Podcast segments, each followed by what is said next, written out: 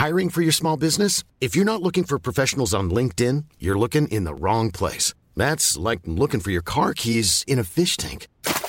LinkedIn helps you hire professionals you can't find anywhere else, even those who aren't actively searching for a new job but might be open to the perfect role. In a given month, over 70% of LinkedIn users don't even visit other leading job sites. So start looking in the right place. With LinkedIn, you can hire professionals like a professional. Post your free job on linkedin.com slash people today. Eu sou Mário Persona e essas são as respostas que eu dei aos que me perguntaram sobre a Bíblia. Você escreveu perguntando se no céu as pessoas irão morrer. A sua dúvida eh, ocorreu depois que você leu Isaías 65, 20. Uh, e aí, será que está dizendo que no céu as pessoas vão morrer?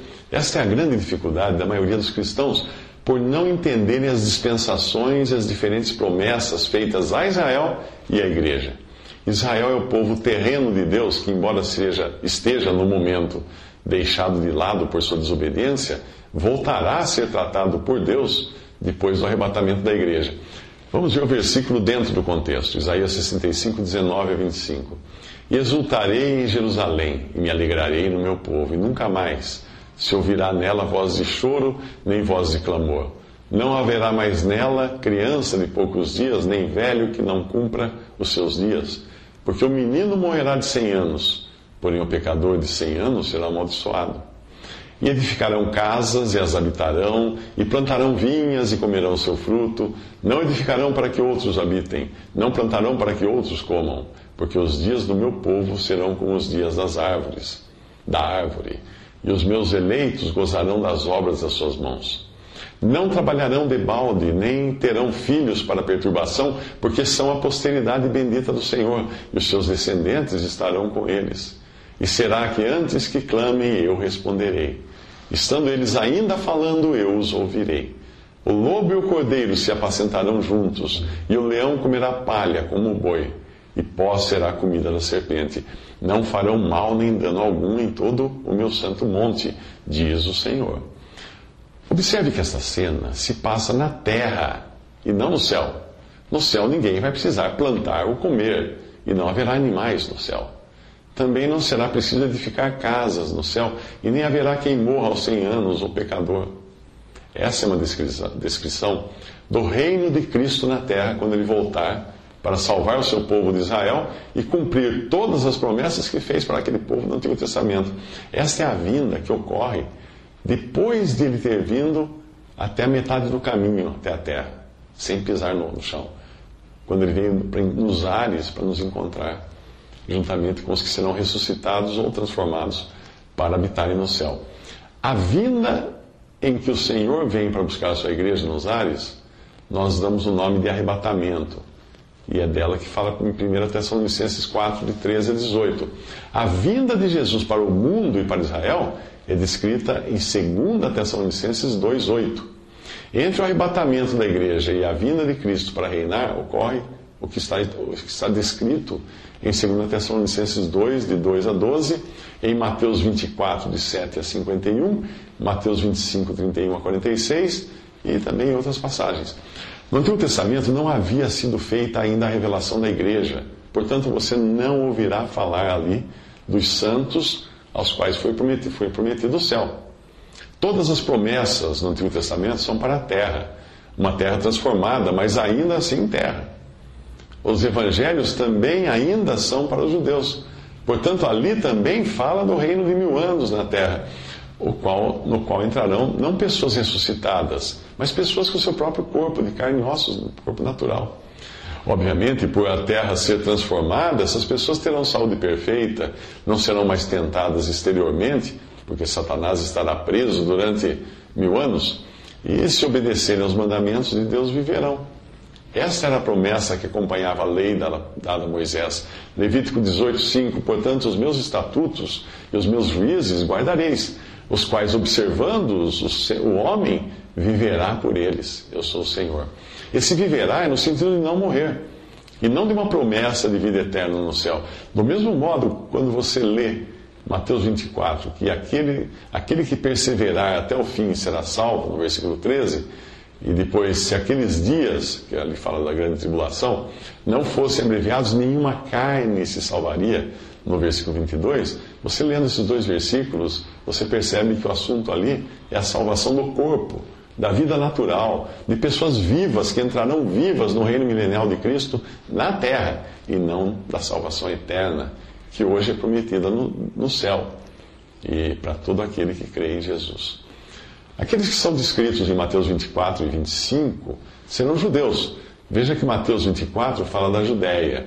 Os pequeninos irmãos do Senhor, que se converterão durante a tribulação e entrarão no reino, juntamente com as ovelhas, que são os gentios de Mateus 25, que acolherão e protegerão o remanescente de judeus perseguidos durante a grande tribulação.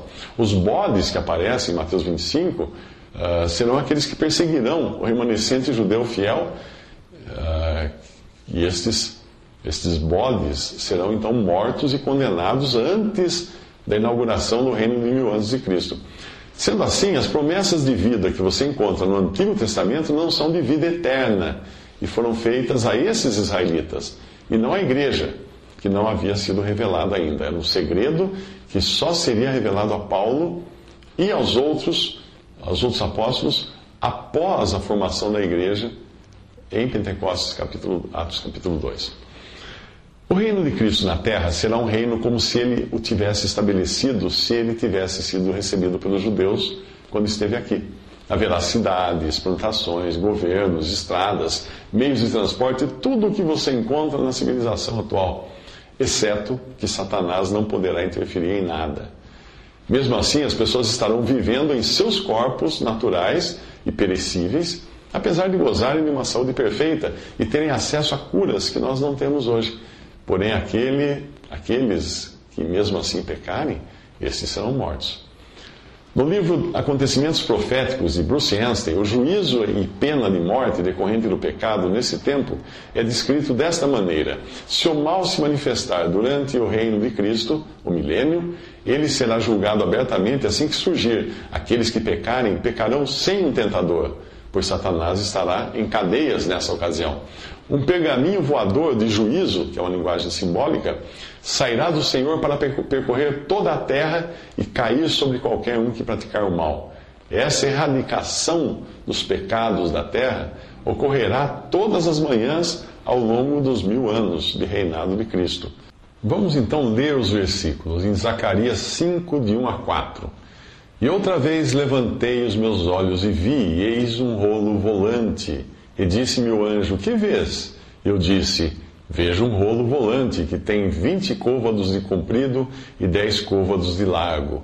Então disse-me: Esta é a maldição que sairá pela face de toda a terra, porque qualquer que furtar será desarraigado, conforme está estabelecido de um lado do rolo. Como também qualquer que jurar falsamente será desarraigado, conforme está estabelecido do outro lado do rolo.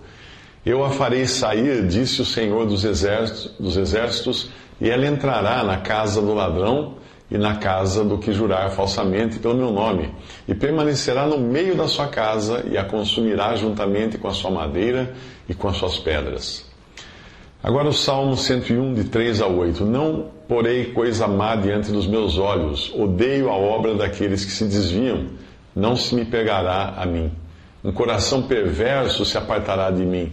Não conhecerei o homem mau, aquele que murmura do seu próximo, as escondidas, eu o destruirei.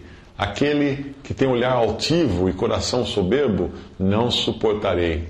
Os meus olhos, os meus olhos estarão sobre os fiéis da terra, para que se assentem comigo. O que anda num caminho reto, esse me servirá. O que usa de engano não ficará dentro da minha casa. O que fala mentiras não estará firme perante os meus olhos. Pela manhã destruirei todos os ímpios da terra para desarraigar da cidade do Senhor todos os que praticam a iniquidade. Agora, Sofonias, capítulo 3, versículo 5. O Senhor é justo no meio dela, ele não comete iniquidade, cada manhã traz o seu juízo à luz. Nunca falta, mas o perverso não conhece a vergonha.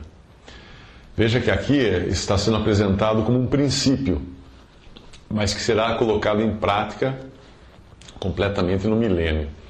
Salmo 34, 12. Quem é o homem que deseja a vida, que quer largos dias para ver o bem? Guarda a tua língua do mal e os teus lábios de falar o engano. Aparta-te do mal e faz o bem. Procura a paz e segue-a.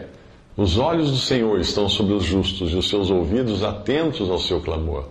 A face do Senhor está contra os que fazem o mal, para desarraigar da terra a memória deles. Obviamente, nada disso acontecerá no céu, onde não existirá morte e a igreja estará com Cristo, reinando juntamente com Cristo sobre a terra e não na terra. Apocalipse 5,10 diz: E para o nosso Deus os fizeste reis e sacerdotes, e eles reinarão sobre a terra. Hoje as pessoas pedem por um mundo de mais justiça, mas poucos entendem que um mundo com justiça perfeita será assim, com juízo implacável a cada manhã contra quem pecar. Tudo isso foi previsto para Israel e assim será. A maioria dos cristãos, porém, não entende essa diferença e tenta se apossar das promessas que Deus fez a Israel no Antigo Testamento como se fossem promessas para a igreja, para hoje.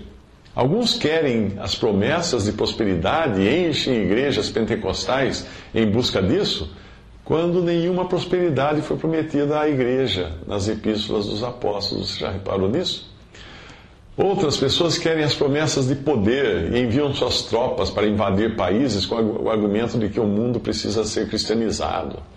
Foi assim nos séculos de trevas do catolicismo e ainda é assim de forma velada pela política expansionista norte-americana. Enquanto isso, Israel, na sua incredulidade, tenta se firmar na terra prometida por seus próprios esforços e com a ajuda dos Estados Unidos. Porém, não foi essa volta à terra que Deus lhes prometeu, em incredulidade e fundamentada no poder das armas.